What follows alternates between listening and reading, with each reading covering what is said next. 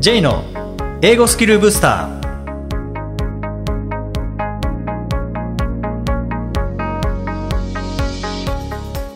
こんにちは。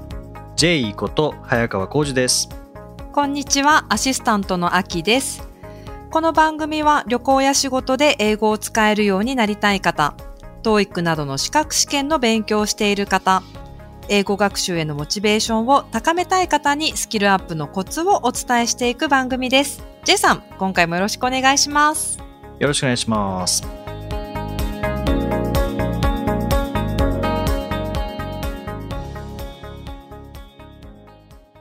えー今回は英語に対する自信をつける方法ということでお話ししたいとえー思います。はい。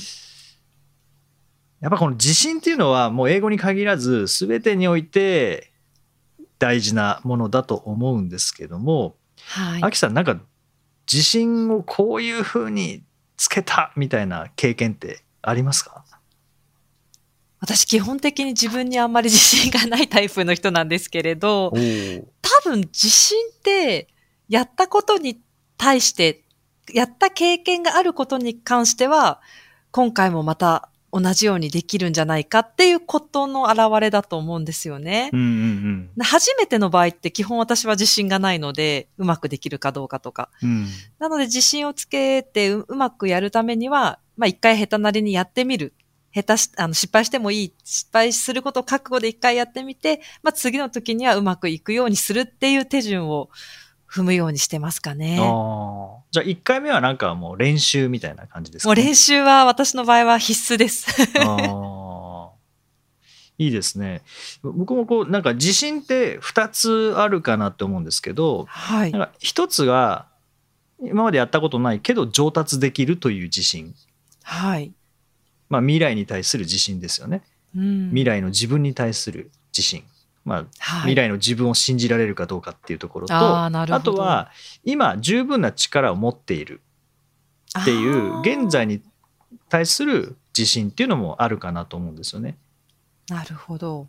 まあ、ただまあ十分な力があるから未来に上達できるっていう、まあ、組み合わせっていうのもあるかもしれないですけども、うんまあでも未来に上達できるという自信も今十分な力を持っているという自信も、まあ、結局アキさんおっしゃったように、まあ、過去の経験とか体験実績っていうものが関わってくると思うのでいかに過去においてできたっていうのを現在に持ってこられるかかなと思うんですよね。ああ、本当おっしゃる通りだと思います。うん、でそれは例えばじゃあ英語あ苦手です。もう全然わかんないです。できません。っていう状態な場合は英語じゃなくてもいいので何か最初できなかったけどできるようになったっていう経験はまあ誰しもしてるので、はい。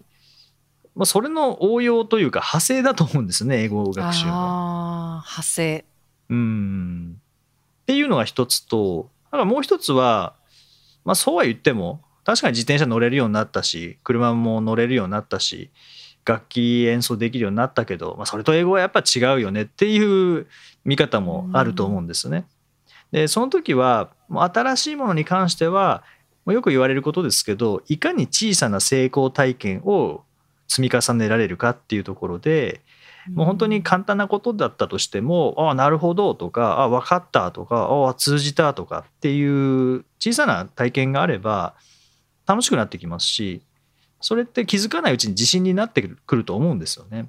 ああ、気づかないうちにっていうのはありますよね。うん。で例えばじゃあ B 動詞は簡単なのかっていうと、例えばま I am とか You are とか He is, She is, It is みたいなのありますけど、まあ中学校1年生でやるものなので、簡単といえば簡単って思うかもしれないですけど、でも脳みそってあんまりこう簡単難しいみたいな、そういう概念ってなくてただ単に触れる量が増え増えていけばしっかりと身につけてくれるし触れる量が触れる量が少なければ、まあ、当然身につかないっていうもう単純にそれだけだと思うんですよね。うん。うん例えば、まあ、単語でもそうですけどあのパンデミックっていう単語は英検1級レベルの単語なのにもう全員知ってますよね。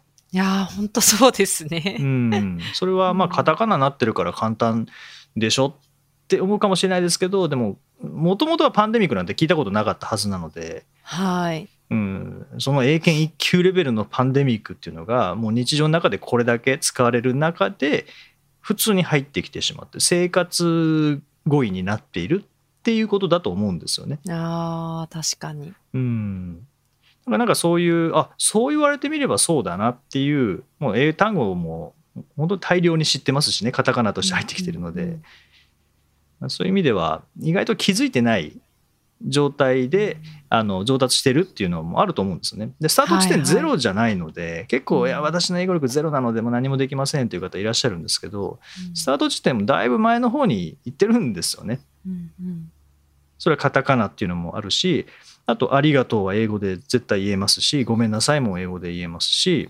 質問がありますとかっていうのも英語で言えるかもしれないですよね。はい。そういう「I have a question」とかでも簡単だから言えるっていうよりはもうなんかもう頭の中に入っているっていうもともと入っているっていうだから話せるだから通じるうんでもなんかそういうところからだと思うんですよね。確かに。うん。アキさんがこう教えていく中ではい。こんな風に自信をつけた、まあ、学生さんでもいいです社会人の方でもいいですけどなんかこうやって自信をつけた、えー人がいたとかってありますか？多分ですね、自信をつけさせるために逆にやっていることは、多分、その、毎週の小さな小さな単語テストだったりとか、その小テストの中で、あ、今日は満点取れたとか、なんかそういうことだと思うんですよね。うんなので、それが、だんだんとスコアアップにこうつながっていくんだっていう、まあ無意識なんだけれども、多分自信につながっているんじゃないかなって思います。ああそれはありますよね。あとはもう何でしょうね何が自信につながるんですかね。なんですかね。でも認識するってことも大事なんですかね。これが自分はできるんだみたいなことの、なんか、まあ無意識にできることたくさんあると思うんですけど、うんそれができているっていう認識をすることによってなんか、あ、できるんだったらこれもできそうだって、A ができるんだったら B もできるみたいな、その A ができるってことをまず認識することで、B への自信にもつながったりするのかなっていう。まあそれが例えば単語テストだったりとか、あ、単語こんだけ覚えられてるんだっていう、その点数となって認識することになるので、それが多分次のアクションへのなんか、自信になるのかなって思ったりしてますけどね。そうですねなんかそう客観的な指標があるとそれは点数かもしれないですしななんか理解できたっていう感覚かもしれないですけど、まあ、それは客観的な指標ではないですけど、まあ、点数とか、あとは人からこう言われる、まあ、先生からの指摘とか周りからの指摘とかっていうのも、その上達のバロメーターにはなりますよね。なると思いますね。意外と自分の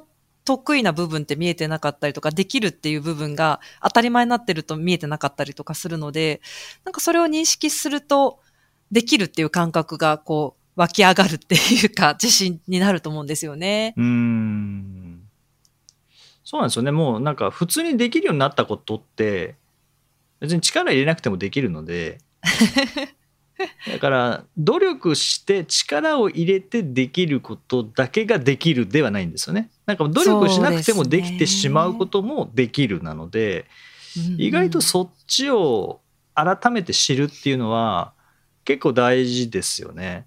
大事ですよね。うんそれ本人が気づいてない可能性結構ありそうじゃないですか？普通にできるだけに。そうですね。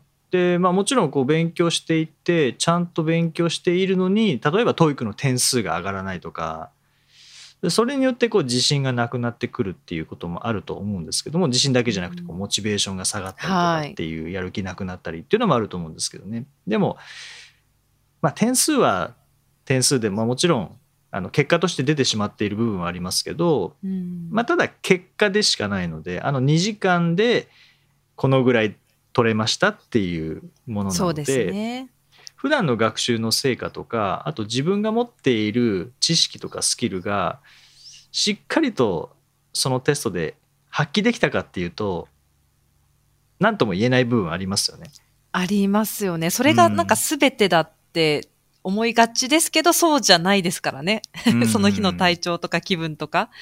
もありますよね。うんでもし本当に英語勉強してって全然点数上がらないとしたら何かボトルネックになってるものがあるはずなのでうん。それはもう自分で分からなかった場合はあの人を頼っていただいて相談してどこまでできているかとか、まあ、特にこうなんか大学であれば先生に聞くっていうのがいいと思いますし、まあ、企業の方であればこう英語のレッスンとか受けてるのであれば、まあ、そういうところでこう聞いてみるっていうのは、うんうん、自分はどのぐらい上達してるんですかっていうのは自分でわからないですからね。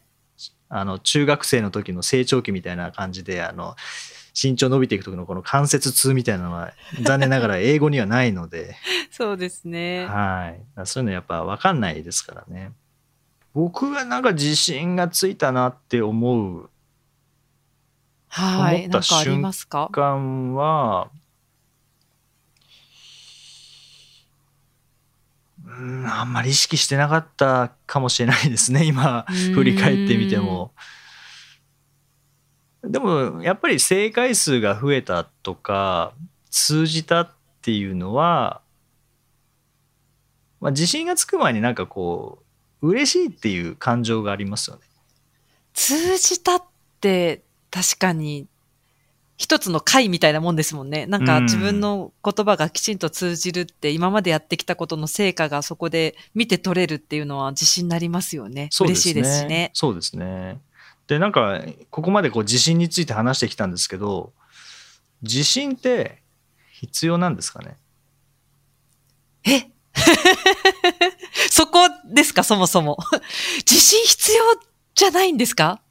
私は自信がないタイプなので、自信がある方、羨ましいと思っちゃうんですけど、自信必要ないですか？客観的に見たら、アキさんでもこう、前で教えてて、本も出されてて、はい。ジョギングもしっかりされてて、ちょっと怪我はされてましたけど、まあ、また 治ってきたということで、はいはい。っていう部分だけはやっぱ外から見てるとこれ自信がなかったらできないことなんじゃないかなって思ったりするんですよね。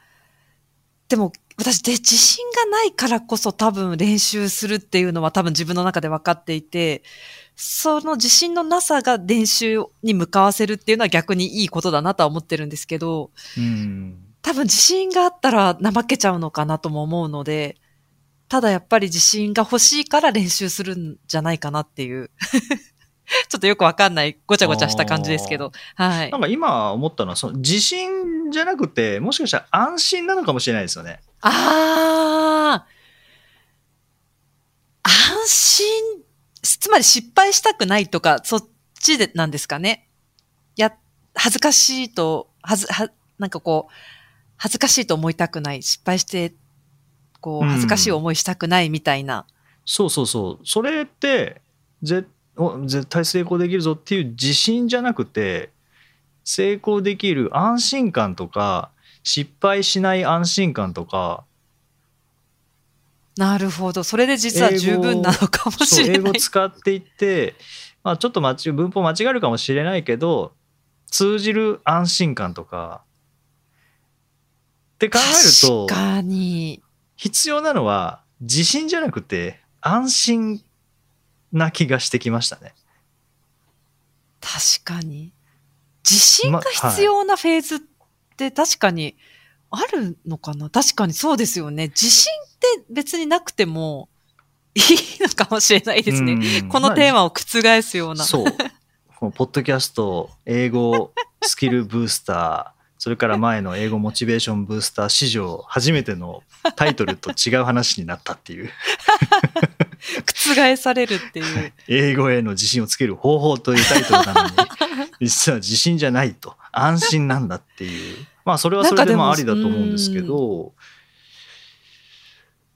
まあ一つ自信っていうのがあるとしたら、まあ今日一番最初に言った上達できるっていう未来の自分を信じることあとじ今十分な力があるんだって今の自分を信じることっていうのは、まあ、両方とも大事だと思うんですけどもはい。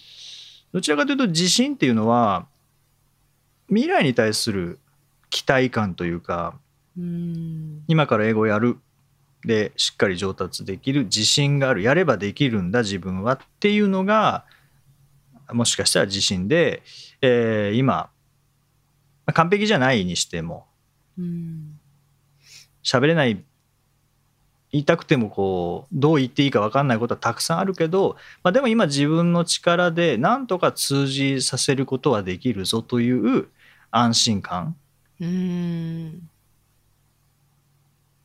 まあ、これをまとめて自信というのかもしれないですけど どちらかというとなんか安心をつける方法そうですね。安心できれば傷つかないで済みますもんね。なんか、安心したフィールドで勉強したりとかできれば傷つく可能性ないですもんね。まあそうですね、傷ついちゃうと立ち上がれないですもんね。はい、最近よく言われるあの心理的安全性とかっていうああ、そうですよとね。確かに。そうですね、んあれは確かに自信じゃないですもんね安心ですもんねああ、確かに、本当そうですね。うんでそういう時の方がおそらく実力は発揮できると思いますし失敗してはいけないっていうような不安感だけで英語喋ろうとするとやっぱ何にも出てこなくなりますもんね。そうですね。うん本当に。そうすると自信の前段階に安心があるっていうことなのかもしれないですよね。そうですねう。ん心理的な段階としては安心があって、その次に自信があるのかもしれないですね。ですね。でもなんかそこのじゃあそれってどういうふうに身につけていけばいいのかっていう意味では、まあ、今日お話しした内容が覆されるわけではなくてやっぱり小さな成功体験であなるほど。あこういうことなのか、うん。あ受動体ってそういうことなのか。あわ初めて分かったとか。で英語喋ってみたらああ通じたちゃんと通じた。今まで使ったことない表現だけどちゃんと通じるんだっていうのがこれからもやればできるっていう自信につながる安心感がそこにあるっていうことかもしれないですよね。そうですね。すごくうまくまとまったなって 思いました、今。はい。ああそう。もう本当なんか喋りながら ですね。なるほどなって思いながら 自分で喋ってましたけど。そうか。いきなりこう自信をつけるっていうんじゃなくて、まずは安心感が先なんだって思えれば、はい。なんかこう飛躍した感じにならないですよね。自信をいきなりつけろって言われてもって思いますけど、うん。いや、まずは安心したフィールドを自分の中で構築しましょうって言われたら、まずそっちが先かなって確かに思えますよね。そうですね。よくこう英語に関して日本人は自信がないから喋れないみたいに言われますけど、うん自信じゃなくて安心感がないから喋れないなのかもしれないですよね。いや、本当に傷つそのきたくないと安か。心感っていうのは他の人にどう思われるかっていうところとかどうせ自分のしゃべる英語は間違ってるから通じないんだみたいなうんそういうこう不安とか恐怖とかっていうのがその裏にあってそれが取れた時に安心できる自分であれば、まあ、はい間違ってもなんてことないですもんね。そうですね。ううんんなんか今まで自信自信っていうふうに思ってましたけど安心ですね。まずはですね。いや、はい本当なんかその通りだなって聞いてて思いました。ううんということは授業とか研修とかの場でも自信をつけるっていうのはもちろん大事なんですけどそこに行き着くまでのこう間違ってもいいとか挑戦してみようって思えるその安心安全の場作りっていうそれをのがそうですね。体験してもらえたらいいですよね、まずは。うんそうですね。まあその安心感っていうのは独学でももちろんはい。手にすることはできると思いますしそのオンライン英会話とかされてる方であればもしかしたらその先生によってこの先生の時は喋れるんだけどこの先生のちょっと急に喋れなくなるんだよなっていうのがある方は自信というよりはその相手に対しての安心感うんうん。があるかどうか、まあ、相手に対しての安心感がそのまま自分の安心感ですからね。そうですね。うんだ確かにオンラインとかの英会話を受けていて、あ、間違っても別に意外と大丈夫じゃんっていうのが認識できれば、自分の中で安心が生まれて、ミーティングでもこんな感じで喋ればいいのかって、なんかこう安心できますもんね。そうですね。自信というよりも、まずは安心を獲得できるっていう。はい。そうすると、まあ、自信をつける方法という無理やりタイトル戻すと、はい そっちに、そっちに方向、そっちの方向でいくと、まずは安心できる環境とか、安心できる教材とか、っていうところでの学習を進めていって、で、その中での成功体験が積み重なってくると、あのまあ、仮に間違ったとしても、そんなに、まあ、ダメージじゃないですからね。そうですね。うん、よくネイティブの先生も「Don't be shy, make mistakes」とかって言いますもんね。はいはいはい。うん、なのでそそれって確かに安心できる環境じゃなかったらもう無理なので、うん。ん、そういった意味で、まあ、今日のお話の中でですねあの、まあ、自信になったり安心になったりっていうところで行ったり来たりはしましたけども、えー何かえー 英語学習に対するまあヒントになれば、えー嬉しく思います。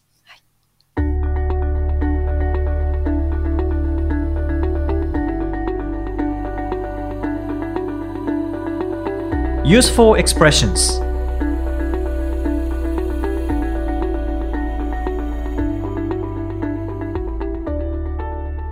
続いては、英語の名言から学ぶお役立ち表現をご紹介いただきます。J さん、今回の名言は何でしょうか？はい、えー今回はマーカス・ガービーマーカス・ガービーという人の言葉です。With confidence you have won before you have started. With confidence you have won before you have started. 自信があれば始める前に勝っている。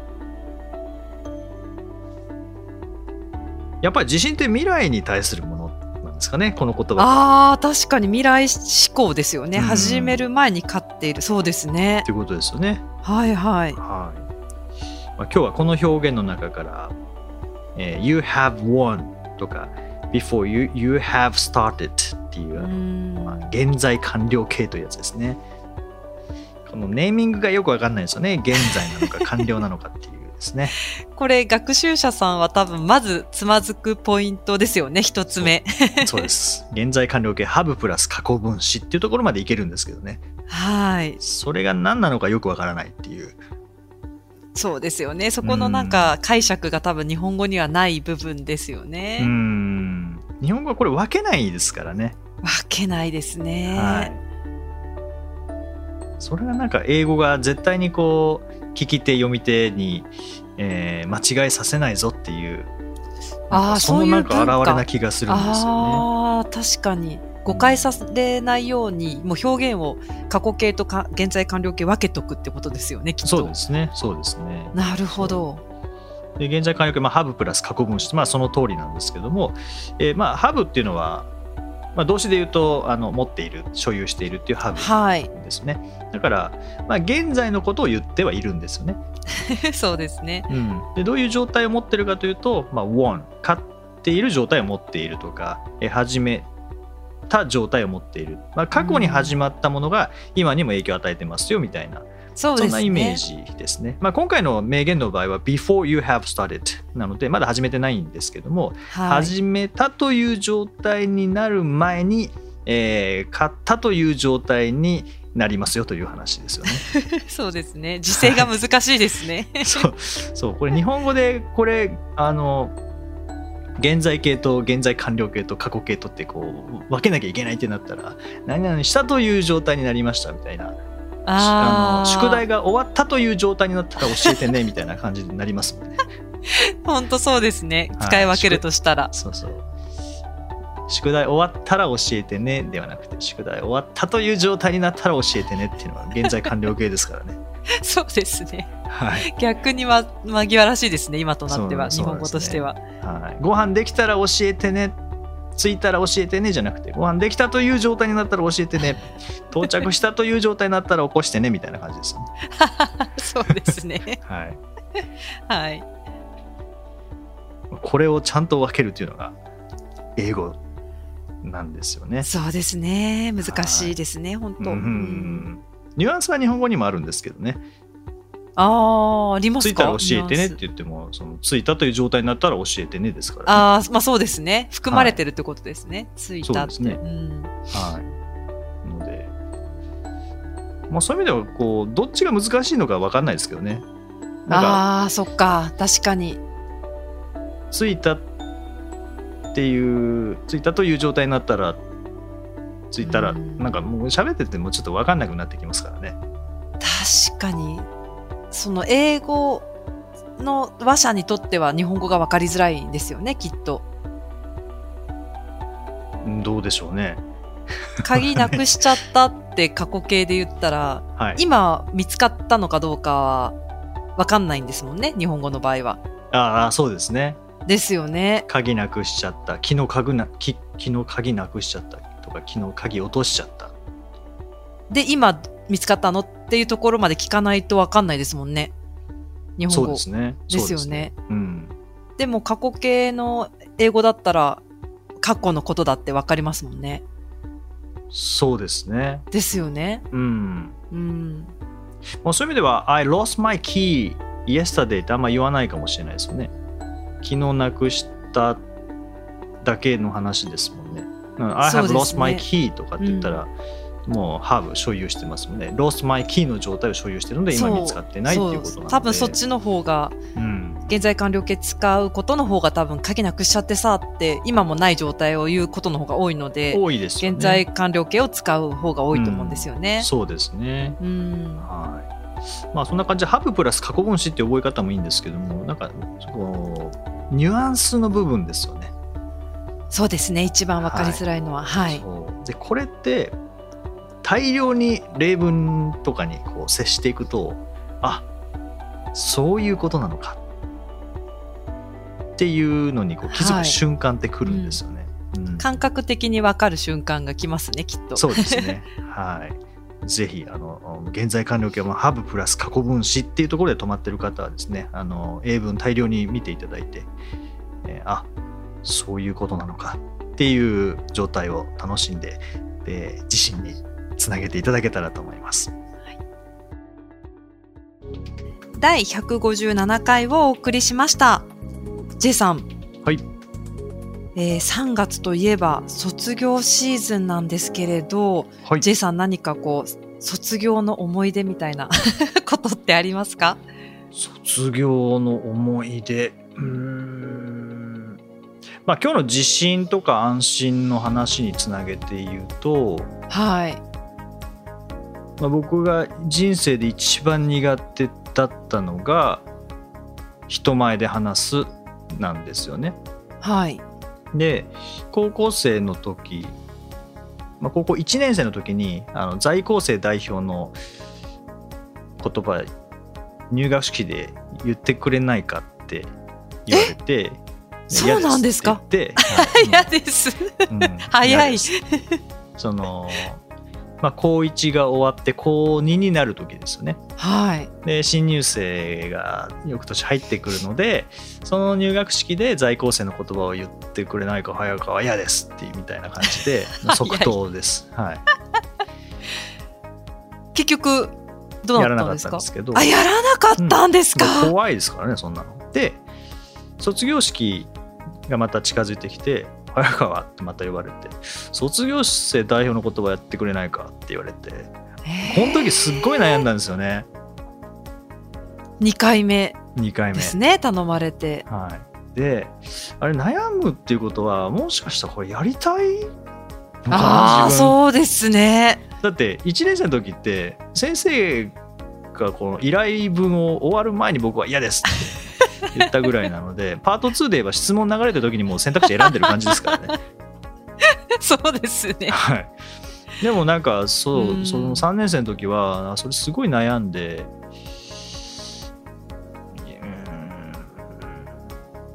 うんもしかしたらやりたいってことなのかなと思って自分のことがあんまよく分かんなくなっちゃって、ああ。うんじゃあやってみますって言ったんですね。でももう自信なんかないですし安心感なんかゼロですよね。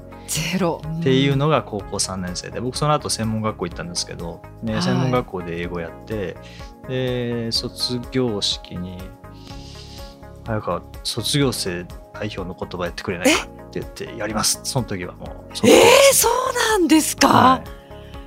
じゃあ3回目の時はもう安心を抜け出して、まあ2回目やってはい。3回目の時にはもう自信に変わってたんですかね？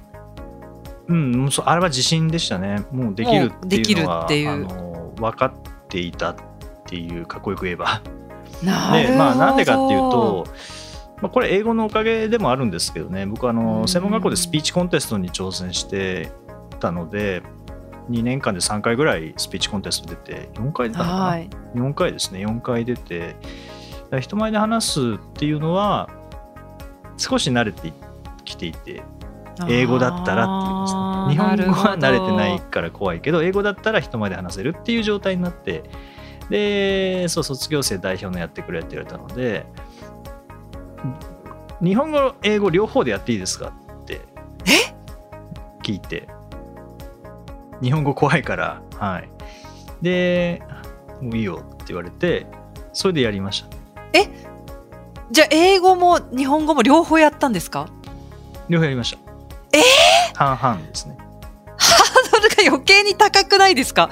すごはいそっちの方がやる気になったのでいやこれ英語でやってみたいなっていうのを思ったんですよ。すごいですうね。ん。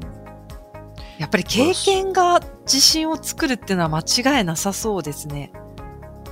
そうですね、まあ、あの時のことを考えるとそうですね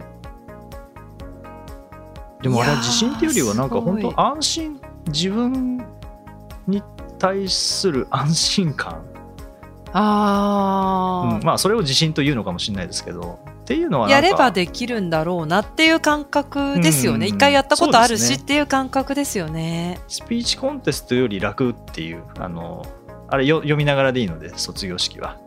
台本読みながらなるほど。はい。まあ、なるべく読まないで喋るようにはしましたけど、うんっていうのがか。卒業しうん卒業の思い出というか卒業式の思い出ですかね。それは印象に残りますね。まあそうですねあんなに人って変わるんだなって思いましたよね。そそれこそ2年おきですかね高1高3で専門学校2年生なので2年なのではい。そうですねでもなんか自分の中ではその専門学校の卒業式よりは高校の時のあの恐怖におののきながら壇上に上がっていった高校3年生の卒業式の方が僕の中ではなんかうんターニングポイントでしたね。そうですか。うんでもなんかう今日そうその卒業シーズンの話で久々に思い出しましたねなんかそういうあーっそうですかそこそういうのあったなっていうのは、原点ですね。そのスピーチにおいての。うん、原点ですね高です3のあのねはい」と言ってみたっていうのは原点ですね、あはい、またちょっとなんか思い出に浸ってみようかなって思いましたあ。はい。さて、この番組では、リクエストやご感想をお待ちしています。メッセージはツイッターやメールなどでお気軽にお送りください。また、毎日配信の単語メール、ボキャブラリーブースターの購読もおすすめです。J さん、今週もありがとうございました。どうもありがとうございました。Okay, thank you for listening. See you next week.